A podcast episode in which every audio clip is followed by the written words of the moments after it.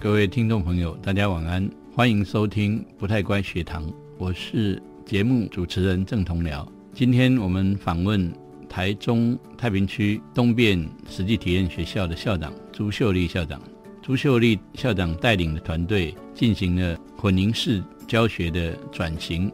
学校的人数从三年前只有三十个人，上升到六十个人，而且还有很多孩子在排队。我们来听听他们到底怎么做的。在这里，你可以快乐学习；在这里，你可以勇敢逐梦。请听我的天空，我的学校。各位听众朋友，大家好，我是不太乖学堂节目主持人郑同僚。呃，今天我们呃访问台中东便实际体验学校的校长朱秀丽朱校长。我们先请呃朱校长跟大家打个招呼。主持人郑教授，那我们所有听众朋友，大家好，我是台中市太平区东便实际体验学校校长朱秀丽。我们一般都说实验学校，你们为什么叫做实际体验学校？这拆开来看，跟实验有什么不同？呃，其实我们那时候在做呃呃，在取取取名取呃称称为实际体验学校，它其实是有双关的意思。嗯，那一个是我们要复印，我们是呃从事推动呃实验学实验学校。实验教育的一个学校。那另外的话，呃，我们觉得，呃，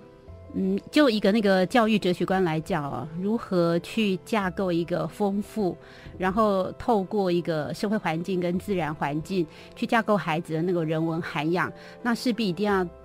呃，经过孩子实际去体验，然后他所形塑的，呃，那种呃课程的内容、学习的内涵才会够。更为深厚，所以我们后来就将我们学校就是取名为实际体验学校。好，OK，实际体验学校在台湾很大概是第一次这样取名字的学校啊。那能不能跟我们介绍一下东边在哪里？东边是一个怎么样的地方？呃，东边在台中市太平区的山上，那海拔不到三百公尺，嗯，但是它距离就是我们说的那个太平区，它呃公车、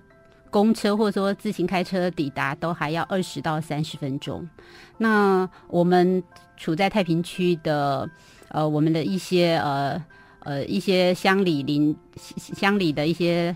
人都会说太平哦。呃，最高学府或者说森林小学都会称东边是这样的一个一所学校，所以它实际是位于那个太平区比较深山，呃，地处比较偏远的一个地方。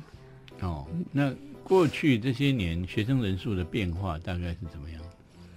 呃，东边国小大概在我去之前，大概一两年，大概都是三十位、四十位左右。嗯，然后呃，今年我们进入实际体验学校，就实验教育学校的第二年，那我们学校已经近乎呃六十人，那六十人就我们学校的规模就已经到达人数，对，已经几乎到达饱和了。就你转型之后，马上从三十人跳为六十人吗？呃。应该是说他呃第一年大概就已经到五十人左右，然后第二年就是我们将要进入第二年之后，就是到达六十人这样子。哦，所以你你认为这是因为转型的关系吗？嗯，我的确是这样认为。我我我认为说，因为呃家长觉得东边跟别人不一样，嗯，东边有。吸引家长的那种特质跟特色，所以家长因着他们的教育选择权，所以来到了东边。OK，那你说说看，呃，东边到底家长可以选择什么？他们为何而来？嗯，最最比较比较不一样的地方是，呃，东变哦，它并没有被呃教学的结束所束缚。它也打破了一般我们教学的那种学科界限分明这样的一个印象。那另外东变更多的那种课程，是让孩子在自我探究跟实作的过程当中去架构，甚至于去了解整合自己的一些知识体系，然后更深层的是，孩子在呃每一次的活动过程当中去了解自己是一个什么样特性跟个性的人。嗯，对。您以前这是你的那个第一次当校长嘛？哈，是好。那之前你有当过主任，是是也当过老师一阵子嘛？哈，对。那比较这边，如果说实际体验，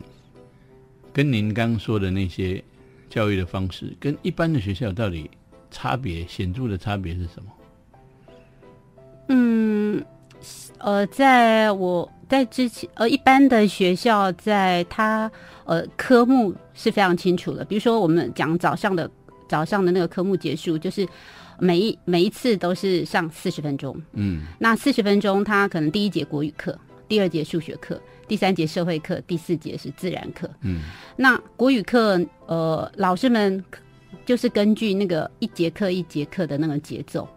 去上课。那呃，如果说有一些呃希望改变教学方式的一些老师，呃，他因因着，因为我们同一个年级必须要有相同的进度，嗯我们才能够去做我们所谓的期中评量。对，那势必说，老师你在这个方面可以琢磨跟翻转的那种时间跟方式，就显然会，嗯，会显然你就没没办法做太多的那个创新。你做太多的创新的话，第一个时间不允许，嗯。第二个考出来的，那家长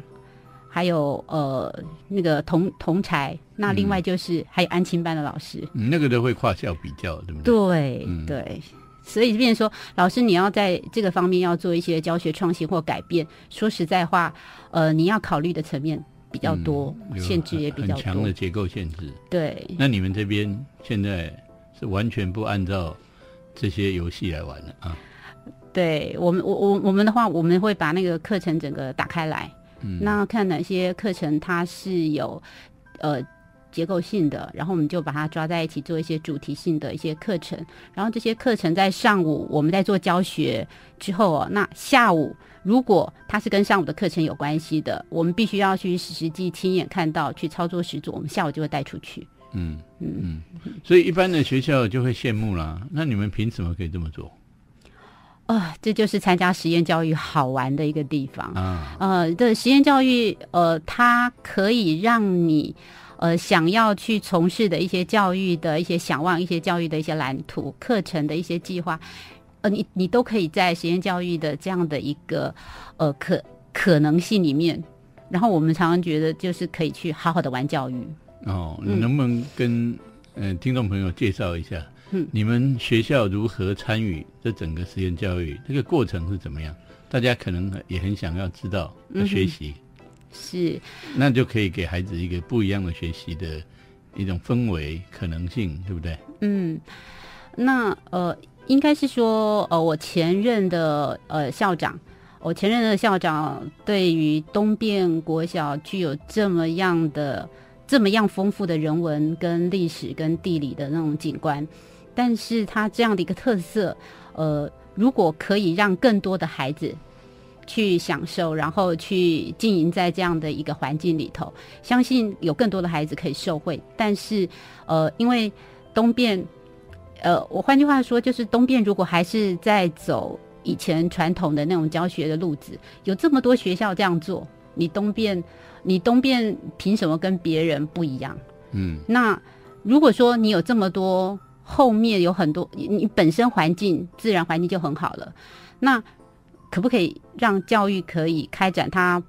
更大的可能性？因此，前任的校长他就提出了这样的一个计划，然后呃，得到了得到了那个，就是在跟呃同仁们在分享沟通的时候，同仁们也觉得是，我觉得是时间到了。应该要做这样的转变，因为整个台湾的那个氛围跟那个想法，会认为，呃，教育可以给孩子这么多的可能性的时候，为什么你一定要执着说跟，呃，可以让他有更多的突出的时候，我我们来做做看。那因此我在后来我前那个前任校他呃提出这个计划之后，就是接下来就是我来把它落嗯那个是多职程。几年前，呃两年前，嗯哼，对我就我就是将它落实这样子，哈哈，就是去执行它，嗯嗯，那那个提计划的一个一个过程是在你来之前，对就已经提了。对对，那你来了之后，我看嗯东边好像改变不少哦。嗯那你到底是怎么样带这个团队的？嗯，我我我常常也在想这个问题哦。我常常在想说，其实呃，在教育过程当中，那种执行跟教育的那种转化跟实践，老师是一个灵魂人物。那老师在你的教育现场里面，那怎么样去怎么样去开展啊？我们两个知，我们老师脑袋里面本来就有的一些知识，或者说他本来就有的一个能力，那我觉得就要必须要去营造一个互信跟互赖的一个氛围，然后老让老师们可以自在的去做对话。那我就觉得不断的沟通对话，而且我们的焦点都在于怎么样开展孩子的学习的天赋，然后怎么样去让教学更有成效的上面去做不断的对话。那我觉得应该是这个样子，所以让东边的老师们很愿意在不断的对话之后，然后去从事，就是去教学现场去实际做了之后，因为实验教育，那老师随时都可以做。哎，如果做讨论之后，觉得这个方法不可行，再找出其他方法。嗯然后去做从事，然后做从事以后，再跟同仁之间、同才之间，再呃沟通、再讨论，然后再修正，然后再找出最适合孩子的学习方法。嗯，嗯，听起来还蛮蛮有趣的哈。对，不过我如果具体想，还是没有办法很具体的了解，呃，实际的做法是怎么样。校长能不能举例？譬如说，你怎么样促进老师的沟通？有没有一些具体有别于一般体制内学校的？否则大家会觉得说，那体制内学校其其实也可以做啊，一定要提实验教育嘛？嗯，呃，应该是说，我们因为做那个实验教育之后，然后老师们已经体认到说，我们果真是在走不一样的路，就是在老师的呃，在在在思想里面已经接受这件事情了。就是我们要呃开展孩子，就是我们刚刚说的，要给孩子更多的那种教育的那种教学学习的有趣性跟可能性。那因此，我们在每一个礼拜，每一个礼拜的周三下午，那我们一定做课程对话。那老师要做课程对话，他势必一定要在，因为我们呃，我们做混龄教学是两位老师，嗯两位老师在同一个年段里面进行教学。那这位老师哦，因着孩子跟课程结构的不同，他们势必一定要不断的对话，那随时在做对话。他们两个讨论出来的要形成记录，那形成记录之后，那两位老师分别代表一个领域，就是国语领域跟数学领域。那国语领域的老师，那他就会去找他的低年级、高年级、中年级的那个同才伙伴，再去做国语领域的对话；数学领域再去做数学领域的对话。嗯，那我们礼拜三下午，礼拜三下午到我们就开始了，就是各个领域就做他自己的报告。那国语领域的报告，数学领域就会听。那数学领域在听的时候，他就会知道说，哦，国语领域现在目前在做的跟我的课程的相关性。那未来我们呃我们在做一些同呃做我们下午的那种实作探究的课程的时候，那我可以将这些相关的一些元素，我怎么样去做融入？那各个领域去听完之后，我们会互相回馈，互相回馈。然后很很讶异的是哦，这个礼拜报告的老师都会报告，就是说，哎，他的一些具体的一些实作的一些作为，然后他看到里面可能发生的一些问题，然后他未来可能怎么样去做。然后这些东西再加上现场老师再给他回馈，这个也很重要的呃意见之后，我真我们发觉到很惊喜的是，下个礼拜这个课程老师找到他的解决方法了。嗯而且他这个解决方法，我们发觉到更有效率。嗯，他所谓的效率，就是说他解决掉我们可能长期遇到的一些问题，但是透过这样的对话，竟然用一个很简单的一个教学技巧，就可以达到他很好的一个效果。那我们嗯这样子就是每一每一个呃礼拜开完之后，那我们每一个月一定开课程发展委员会。那课程发展委员会的话，它架构它架构我们整个的课程发展的走向。那我记得我们课程发展委员会哈，老师决定了很多的事情。那其中一件事情就提到说，哎，校长，我们呃，我们是不是呃从事实验教育哦？那我们的那个课程如果主走主题性，四十分钟太短了。那我们课程是不是可以延长一点，就是八十分钟？那下午是一大堂课，那我们中间不要有任何的钟声。嗯这是我，这是我们我们老师认为说，课程它如果是一走，呃，它它的课程是非常有结构的。那你如果四十分钟就断掉了，感觉意犹未尽。那这是嗯，对就是在课发会里面提出来的。了解。这些在一般的体制内学校比较不容易这样落实，对不对？对，嗯是，嗯，所所以你要带一个学校，老师原来习惯于比较传统的方式，变成看起来比较辛苦一点的方式，这中间呃应该需要不少不少的努力吧？就是因为东变它本身它是公立学校转型为呃学校形态的实验教育，那东平国小的老师就是有一个特质，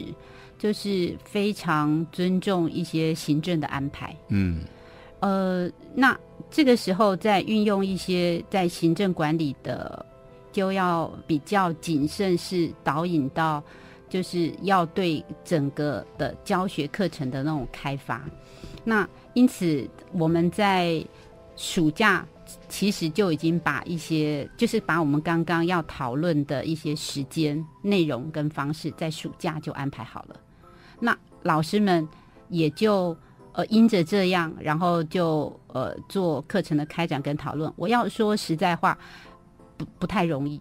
因为刚开始在做的时候，老师们会不晓得要做些什么。嗯老师不，老师会认我，我认为说，老师们已经接受到这样子的一个，就是说我们要做这样的一个讨论，但是实际内容要从事的时候，老师也在探索。因此，在刚开始的时候，我我觉得有一个好的一个领头羊，我觉得是很重要的。那呃，恰那刚好啊，就是学校的一些老师，老师里面，我觉得校长啊要去了解一下说。呃，在我们的教师群里面有哪些老师他的教学经验或者说他教学方式足以可以可以让其他老师作为借鉴？嗯那我我当时就是请我们几位哦教学已经有多年的老师，但是这个老师他的那个教学方法是非常活泼的，然后他的教学方法是让孩子。用呃探究跟实作的一个方法去探究他身边的一个故事，甚至于去架构出他的整个知识架构的这样的一个老师。然后我们请请呃那个老师啊去做分享。那我们这位老师他本身那时候刚好他我我我那时候他也是教导主任，嗯那这教导主任就是我们的那个呃徐彩良徐主任，然后他。本身把那个课程架构出来之后，然后我们有几位老师，比如说我们的昆宪主任，他也跟着做那个呃，在那个课程的那种开发。然后我在我们的那个小陈主任，我呃，他也跟跟着在那个课程的那种研究上面，就是几个主任他们当领头羊，然后再加上我们的课程研发组，就是我们的那个美雪老师，美雪老师哦，他本身是行政人员之外，他本身也兼导师。嗯那这几个呃非常资深又有呃又有经验的一个老师哦，他把他自己的课程的那种地图，还有他怎么样去架构那个教学的内容跟方式，不吝惜跟老师们做分享。那老师们透过呃这些老师的经验跟教学实作上面，他们可能自己也会遇到的问题，嗯。然后不断的那个交融，那讨论之后，然后我们一些新进的一些老师，那我们这些新进的老师哦，呃，很容易去接受一些新的一些教学方法，因为他让呃老师们认为教学会上瘾的一个很重要的一个原因是在孩子的眼光里面嗯看到了哎学习的快乐。嗯所以，我们这些老师哦，他们呃也有一些新的一些教学的创意跟一些教学的方法，然后在透过对话的过程当中，然后不断的交融跟激荡，然后可能我们这些有经验的老师可以呃像呃这些年轻老师去学习他教学的那种轻快，他教学的一些呃有趣，然后这些年轻老师会去学习我们这些。呃，老师哦，就是有经验的老师，他怎么样去进行班班级经营？嗯他怎么样利用一个呃不费力，然后又很有技巧的一个方法，可以让孩子哦呃投入在很快的投入在学习过程当中，而且教学的过程是相当的流畅的。嗯那呃这样子的那种经验，他他其实必须要累积，而且必须要坚持。也就是说，嗯，我们是每一场所有的人都是在礼拜三的时候都乖乖的坐在我们的那个讨论的那个会场。那从校长、主任、老师全部都是在为这个在做准备，在做对话。那每每一个礼拜都是这样进行。嗯呃，才可能我我我觉得啦，可能要半年，我是觉得是不不太可能，可能还要经过还还蛮长的一段时间做这样子的，嗯嗯想起来蛮动人的画面啊！全校的老师一起在努力做教学的改善。嗯这边有多少的正式老师，多少代理代课？嗯，我们的正式老师有十位，嗯，然后代理老师有四位，哦，代理老师相对来说，对于农村小校来讲，算是偏低的啊。正式老师比较多。对，那其实也是一般学校要走所谓呃转型改革一个很大的困难，就是你怎么带这些正式老师，因为他们觉得我本来就就很专业啦，然后我教那么多年也还好啊，那我凭什么要按照你的方式去改？这是幸运还是经过一些调整？嗯，我我觉得的确是哦，因为呃有一些固着化的一些概念跟想法，呃，是因为老师还没有看到，还没有去体会到，其实还有更好、更更值得去尝试的一些教学方法。嗯那怎么样让老师看到跟体会到？那我觉得，呃，老师们，因为他本身就已经有这样的一个能力了，所以有一些专家学者，或者有有一些很好的一个示范，就是有一个前领者在前面，让老师看得到。感受得到，然后他教学的成功，然后在这个地方看到孩子的那种改变，我觉得老师会会改变的。嗯嗯，那我们很幸运，就是参加了呃这个偏乡呃学校实验教育形态的一个这样的一个团队。然后我是觉得，在这个团队里面，给我们每一个礼拜，呃，就是呃寒暑假给我们的那个培训课程，它是有计划性的。而且从刚开始第一年的计划，让我们了解说，哎，实验教育是可能是什么样的一个样子，然后接着再从实做，然后找一些专家学在这个地方，呃，曾经去尝曾呃，现在也还在进行啊，在教育领域当中去从事很多的那个教育的开创跟可能性的一些呃呃，他一些典范，然后让老师们知道，哎，这些。或许我可以试着在我的孩子身身上来做开展。那老师们真的回去做，我觉得这个是落实这个东西就很重要。那因为他的课程势必一定要做改变，那老师就尝试去用这些方法，用了这些方法之后，他发觉到的确是有效的。嗯，那孩子的学习，呃，的确是的确是快乐的，充满自信的。那老师们就会在尝试去找很多的这些教学方法，有好的一些呃研习啦，或者说有一些好的一些论文，老师都会去参考。嗯嗯，对所以你刚刚说，老师最重要一个动力，是因为在孩子的眼中看到学习快乐的那种光芒。对。啊那你应该也看到老师眼中有这样的光芒，是吗？对，就是呃，我我我发觉东电的老师是很有自信的。嗯就是我们在针对事情讨论，不会因为我现在我是校长，嗯，或者说我是主任，然后我就针对就是说那个呃一些我我不是那个老师们就不会不会觉得说，因为你是校长你是主任，那我有很多那个教育的一些问题，或者就不敢，或者说不愿跟你去做讨论，嗯。或者说我不敢去质疑你的那个教育的一些从事跟一些方法，老师们会认为说这些我们都可以一起讨论的，嗯。因为这这那个我们同样都是为了东边更好，那同样都是为了教育更好，嗯，那所以老师们认为说这些只要关于教育的事情都是可以坐下来讨论的，嗯。嗯，这个很重要的氛围哦。对，嗯，其实也是，呃，我们希望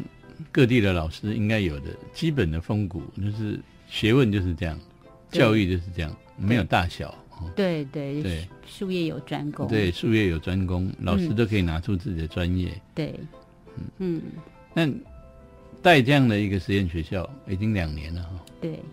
你有没有很累的时候？应该是他那个有有时候他那个有时候会有这样的一个情绪，但是这个情绪是非常少的。我说实在话，嗯多半的时间都会觉得说，怎么会这么幸运，可以在实验教育的这样的一个行列里面，然后找到我们属于东边自己的特色跟自己的方向跟方法。多半的时候是这样，那情绪会会困扰的，大概就是说，糟糕，呃，我们的课程要做怎么样的开展，可能就是在课程跟教学的开展上面，还有一些可能比较多的一些呃，应该是说行政工作上面的一些困扰，嗯，会会让你就觉得说，哇，这个问题要怎么样去去去解决它？那呃，多半时候是在这里，那更多的时候是在老师还有孩子的身上，还有整个那个呃学校的氛围里面，看到了那种学习的快乐啊、学习的那种自信。然后我觉得，通常来讲，就会觉得感觉自己是幸运的。嗯，感觉自己的幸运，对因此都比较不容易累啊。对，很多家长都说啊，我的孩子如果参加实验学校，就是被当成白老鼠。那你们学校在转型的过程里面，有没有碰到一些家长的质疑？您刚刚说好像第一年也有一些家长走了嘛，哈，对，那就算没走的，他们也都是无条件一开始就接受吗？嗯，应该是说，呃，实验教育的第一年，那家长们，家长们说说实在话，呃，家长们就关注一件事情，就关注我的孩子在我的整个那个学习过程当中哦，呃，孩子他的学习是不是快乐的？然后在这个学习过程当中，我的孩子是不是得到照顾、得到关注？呃，我的孩子在呃学习的过程当中，是不是应该有得到他应该要学习到的一些，比如说他的一些能力，或者说在这个地方我得到了他的那个人格的完整的一个那个培养。也就是说，家长更关注的是孩子他的本身。嗯那我们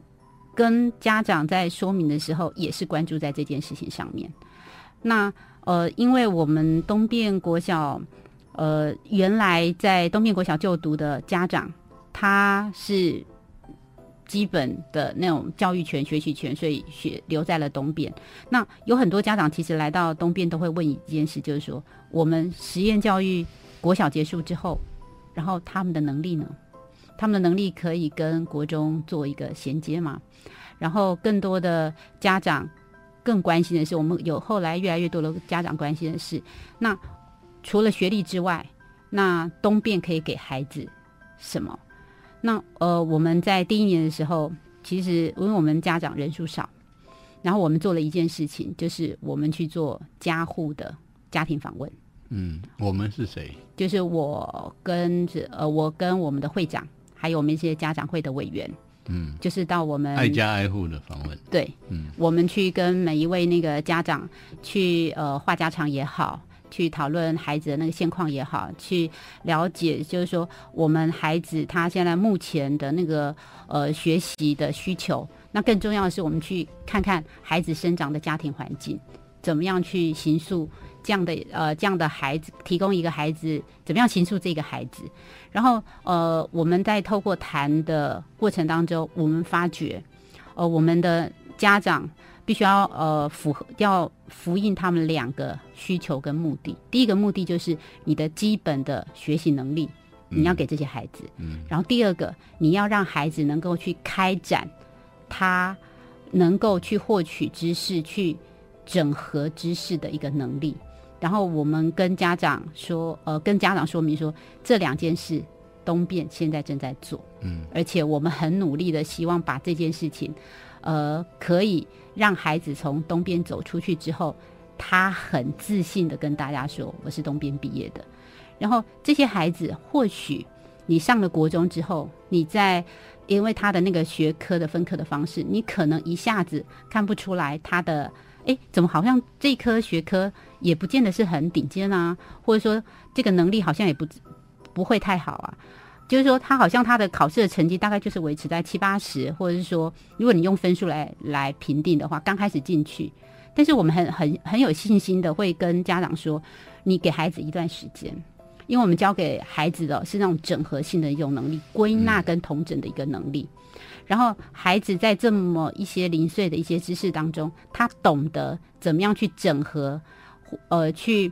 去明辨，然后他懂得怎么样去了解知识的获取，然后去萃取出来属于他自己的那个知识架构跟体系之后，这些孩子你到了呃国中更高端或高中更高端，你不用担心他。嗯，对，嗯，所以我我们我们给家长的是这样子的一个呃这样这样子的一个那个说明，然后我们希望家长可以了解，让我们发觉到我们更多的家长他希望孩子学习的是这一块，嗯，也就是说我们一直在说带着走的能力，对，嗯，所以我们不要低估家长对孩子教育的期许，对。他们不会只是想要分数而已，对不对？对对对，嗯。我想这是很多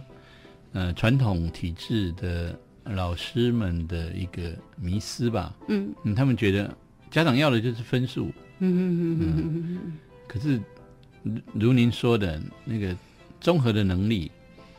其实更更重要的啊、将来能够带着走的能力才是更重要的。对对，那那你觉得现在嗯东变跟其他学校最大的差异会是什么？走了两年了，你现在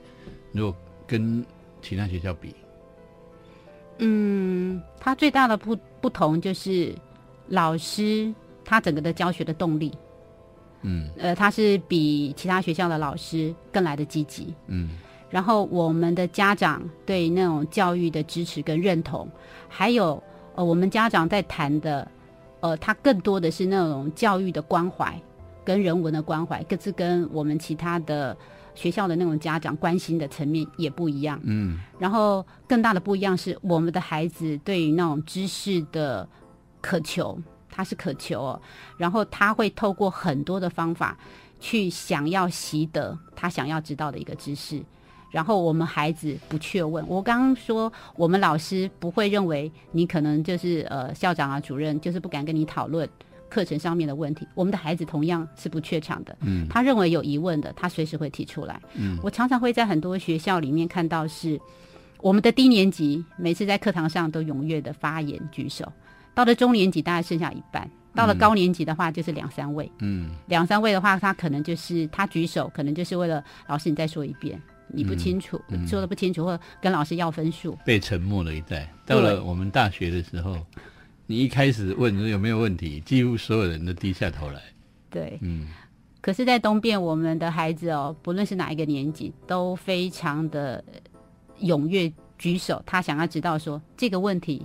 我为什么你会这样？你为什么会这样子回答？然后你的就是孩子们之间，有时候可能是在对答，有可能可能跟老师询问，他也可能在询问老师的问题过程当中，他已经达到了自己的解答，也就是孩子他整个是参与在课程当中的。嗯嗯，那因此是可行的是哈。呃，实验转型这条路是可行，不但学生人数变多了，家长也改变了。哎，回到家长，你觉得这些是特殊的家长呢，还是本来一般但是因为参与了这个学校的教育而改变的。嗯，如果是我们的呃新生或者是转学生，的确是因为呃东边国小这样的教育特质，嗯，吸引了这么这种多的理念而来，对这种理念理念型的家长，对，都会到东边国小来。那之前呃，在东边国小接受公立呃学校教育的这些家长，他也的确看到了不同，看到了改变。嗯，然后我们常常在家长身上是听到说，哎，不一样了，他觉得不一样了。哎，我的孩子会主动的做些什么？我的孩子会主动的跟我谈些什么？那我的孩子哦，他呃，在比如说在规划一个活动的时候，他是主动，他提出来说，呃，妈妈。呃，我跟你分享一下哈，如果你要呃去从事一趟旅行的时候，然后你可以做什么样的规划？可以在哪个地方找到资料？然后我先把你可能要一些需求的项目，我先把你勾稽出来，嗯嗯然后我们做一个呃几天的一个旅行的时候，可能会更丰富。嗯，那在地在地的家长，呃，两个具体的问题哈，他们有在继续迁出吗？第第一个，第二个，他们有没有比较显著的改变？嗯，在地的家长，因为呃东边它的确是比较属于地处比较偏远的一个呃山区的那种那种城那那那种社区哦，所以它的经济形态，它的经济形态不得不让那个家长，就是说他会到外地去谋生，嗯然后呃，但是这两年，在我们在地的那个呃家长，他是没有迁出的，嗯，他这还是孩子没有在迁出，对没有嗯在迁出，还是留在那个东边国小就读。但是改变了，呃，家长他会认为在孩子的身上会看到，就是说，嗯，会看到希望，会看到希望。他觉得说，在这个地方，因为他的活动参与多了，够了，这家庭氛围整个。会会会更活泼，然后家长呃孩子跟家长之间的那种对话会更为活络，嗯。嗯，会更为活泼这样子，嗯对我们其实也有担心说，固然透过转型之后把学校保留下来，而且发展的更好，可是它对于当地的孩子来说，不是直接受惠的。那看起来在东边还好，嗯嗯嗯嗯，对，就是说，如果要呃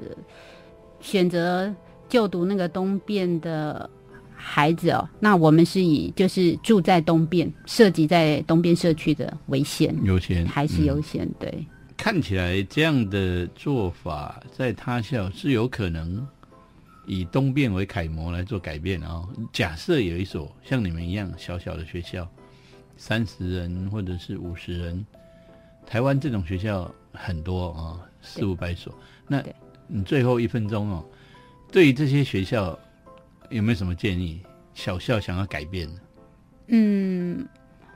我我觉得很重要的就是说，呃，校长跟那个老师们的决心到哪里？嗯然后很重要的是，大家一起挽着袖子，呃，就是在教育的工教育工作上面哦，不断的去呃，不断的精进自己，然后为了我们台湾更好的、更好的教育未来，然后努力去从事，而且不计任何的、不计任何的呃，我应该说努力去从事。嗯，然后不要去计较说我可能花了太多的时间，或就不要任有任何的那种对价或者是一些计较的一些想法。我相信这样从事会会是一件非常愉快的一个回报，这样子。OK，嗯，简单的说就是要坚定，对，然后要有团队，对啊，校长带着团队，大家坚定往前走啊！非常感谢台中太平区东面国小朱秀丽校长今天接受我们访问，谈他们的实际体验、学校的发展，谢谢。也谢谢郑教授，也谢谢听众朋友，谢谢。